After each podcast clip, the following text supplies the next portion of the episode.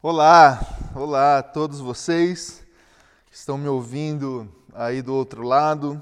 Eu sou o pastor Rafael Trindade, pastor da IPI do Ipiranga, e eu vou conduzir esse nosso tempo aqui de aula, este podcast. Nós estamos já há algum tempo é, estudando as epístolas da prisão, as cartas que Paulo escreveu estando dentro de uma prisão, estamos utilizando um livro de mesmo nome do Dr. Russell Shedd.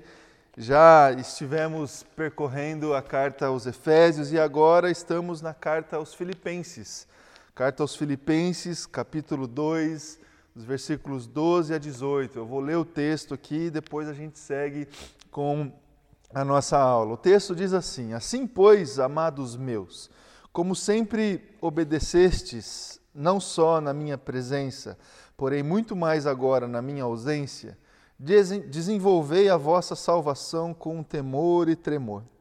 Porque Deus é quem efetua em vós tanto o querer como o realizar, segundo a sua boa vontade. Fazei tudo sem murmurações, sem contendas, para que vos torneis irrepreensíveis e sinceros filhos de Deus inculpáveis no meio de uma geração pervertida e corrupta, na qual resplandeceis como luzeiros no mundo, preservando a palavra de vida, para que no dia de Cristo eu me glorie de que não corri em vão, nem me esforcei inutilmente. Entretanto, mesmo que seja eu oferecido por libação sobre o sacrifício e serviço da vossa fé, alegro-me e com todos vós me congratulo. Assim vós também, pela mesma razão, alegrai-vos e congratulai-vos comigo. Os queridos, o tema aqui da, da nossa, do nosso tempo é o seguinte: desenvolvendo a salvação.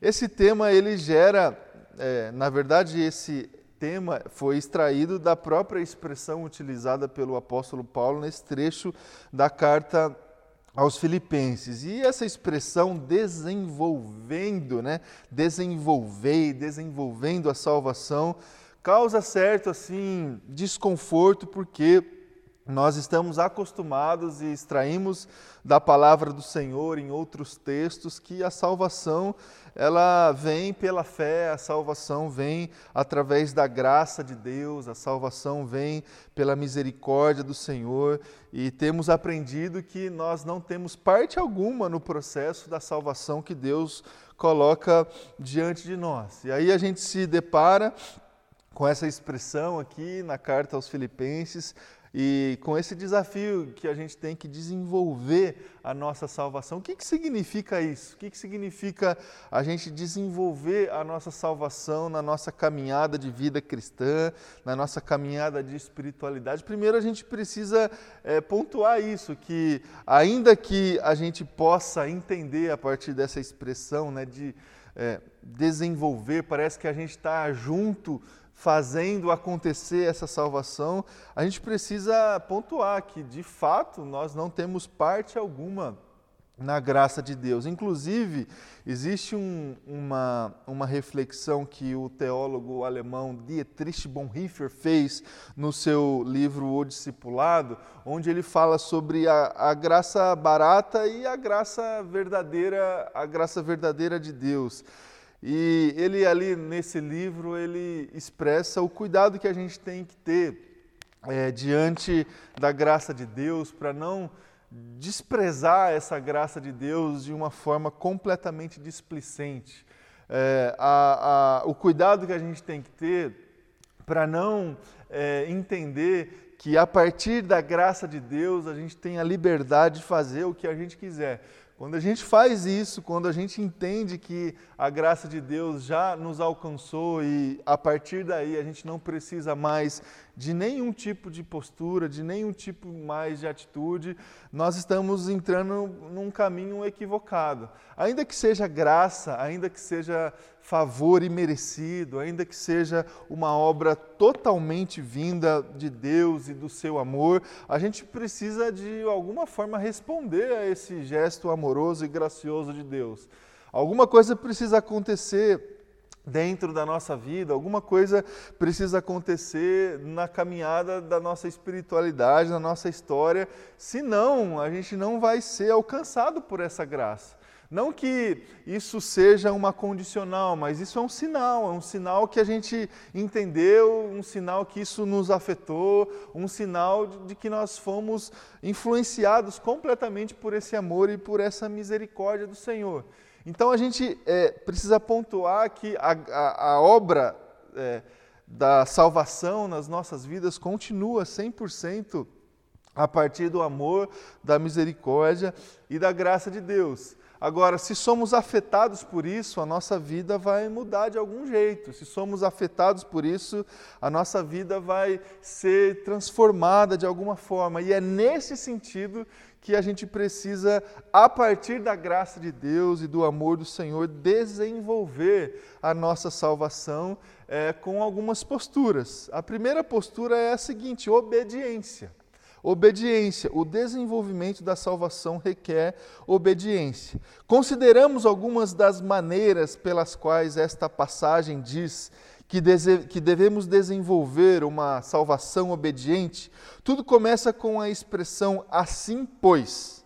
Este assim, pois, ou no original grego, de maneira que, refere-se à obediência é, de Cristo Jesus Cristo, sendo Ele próprio igual a Deus, não viu nisto um privilégio ao qual deveria agarrar-se.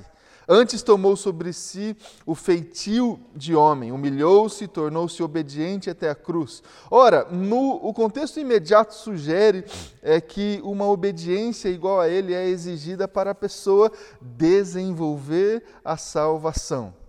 Graça facilitada não entra no quadro, não é suficiente. Assinar um cartão de evangelização dizendo que você aceita Cristo, é, nem repetir uma oração preparada, adequada, não é isso que significa a salvação nas Escrituras Sagradas.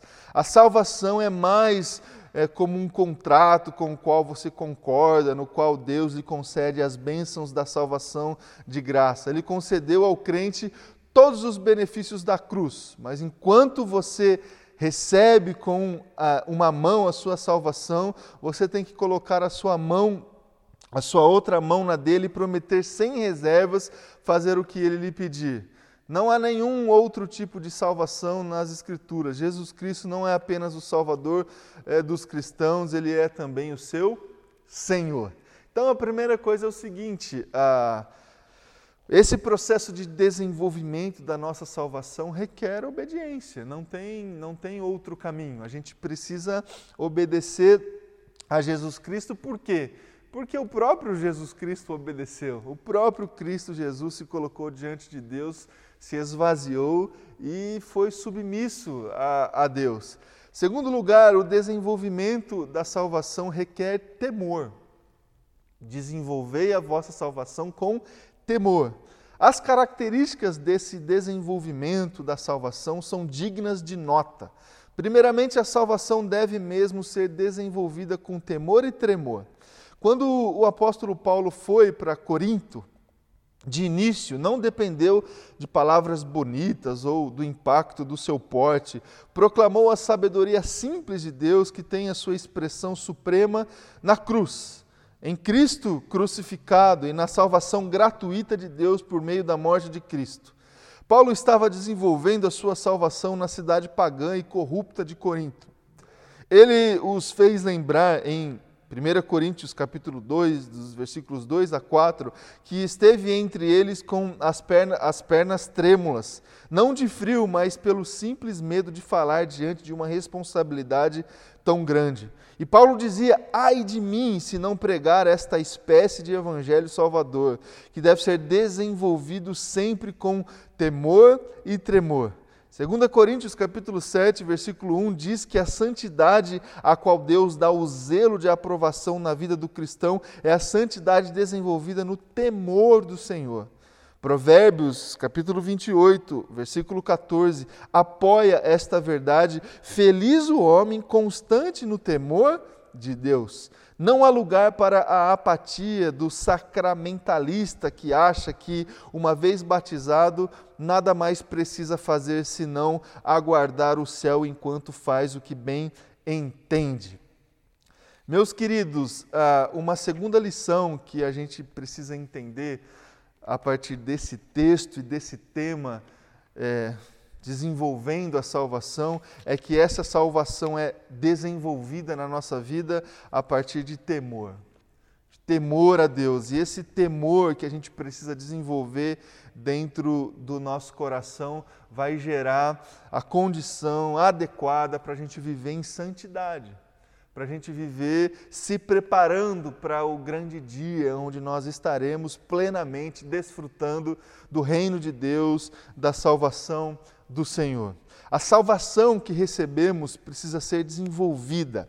Assim se tornará uma salvação obediente. Voltemos ao, ao, versículo 12 do texto que a gente leu, onde Paulo diz: Vocês sempre obedeceram na minha presença. Todos nós estamos familiarizados com o poder invisível que tem o olhar de um professor vigiando ou do chefe que observa como tudo está sendo feito para verificar se tudo está em ordem. Quando o professor ou o chefe saem, então você relaxa, pode até sair para tomar um cafezinho mais demorado. A obediência, Paulo diz aos Filipenses, não é só crucial quando eu estou presente, mas muito mais quando eu estou ausente. Algumas das parábolas de Jesus batem na mesma tecla. Pouco antes do mestre partir, ele dá aos escravos talentos com os quais devem trabalhar e investir. Antes do mestre viajar, nada acontece, mas logo que sai, começa um movimento. Assim é a vida cristã. A prova é feita principalmente na hora em que você está sozinho, nas horas silenciosas, quando ninguém lhe pressiona, nem o elogia ou diz o que deve fazer. É, e seria fácil concluir que não é preciso prestar contas, visto que o Senhor não lhe está dando nota nem abono como prêmio para qualquer progresso extraordinário. Este processo da salvação requer um trabalho obediente em todos os momentos. Não existe espaço para conveniências dentro da nossa vida cristã. Não existe espaço para uma vida de aparência na caminhada da salvação. Não existe. A gente precisa entender que o trabalho precisa acontecer em todos os momentos, estando perto de pessoas, estando nós sozinhos. o trabalho precisa acontecer e a obediência precisa acontecer. E por último, nosso texto menciona a motivação para o desenvolvimento da nossa salvação. Porque se não houvesse motivação, poderíamos nos desanimar facilmente. O apóstolo Paulo explica é, que a razão pela qual você deve desenvolver a salvação é que Deus está operando em você. Ele não somente está trabalhando em você por meio de um processo ex opera operato, expressão latina muito utilizada pela Igreja Romana para descrever o poder místico divino que se diz liberar pelos sacramentos. Acredita-se que são eficazes sem que a pessoa o saiba, sem que se perceba o seu poder espiritual. Porém, o versículo 13 contraria essa posição. Paulo afirma que Deus opera em você o querer e o realizar conforme o seu propósito. Será que sentiu a dificuldade em se levantar de manhã na sua casa, especialmente quando faz frio e as cobertas estão bem quentinhas? Alguém enfrenta o frio, sem demora o aroma do café invade o quarto, mas assim mesmo há pessoas que dormem melhor com o aroma gostoso do café. Causa desânimo, mas há o fato de que se tem de responder pelo atraso na escola ou no trabalho. Então, essa frase de sempre vem quebrar o silêncio: Filho, é hora de levantar. Filha, acorda, está na hora. Talvez o filho até reconheça que não tem nenhuma força de vontade, então, o que se deve fazer? Um bom chefe de família tem um mudador de vontades entre as suas ferramentas mais úteis e chega o momento de usá-la. Talvez basta o pai dizer com firmeza: Filho, levante-se já, e acontece. A vontade letárgica muda sim. O Senhor eterno também é um Deus modificador de vontades. Que bênção para nós!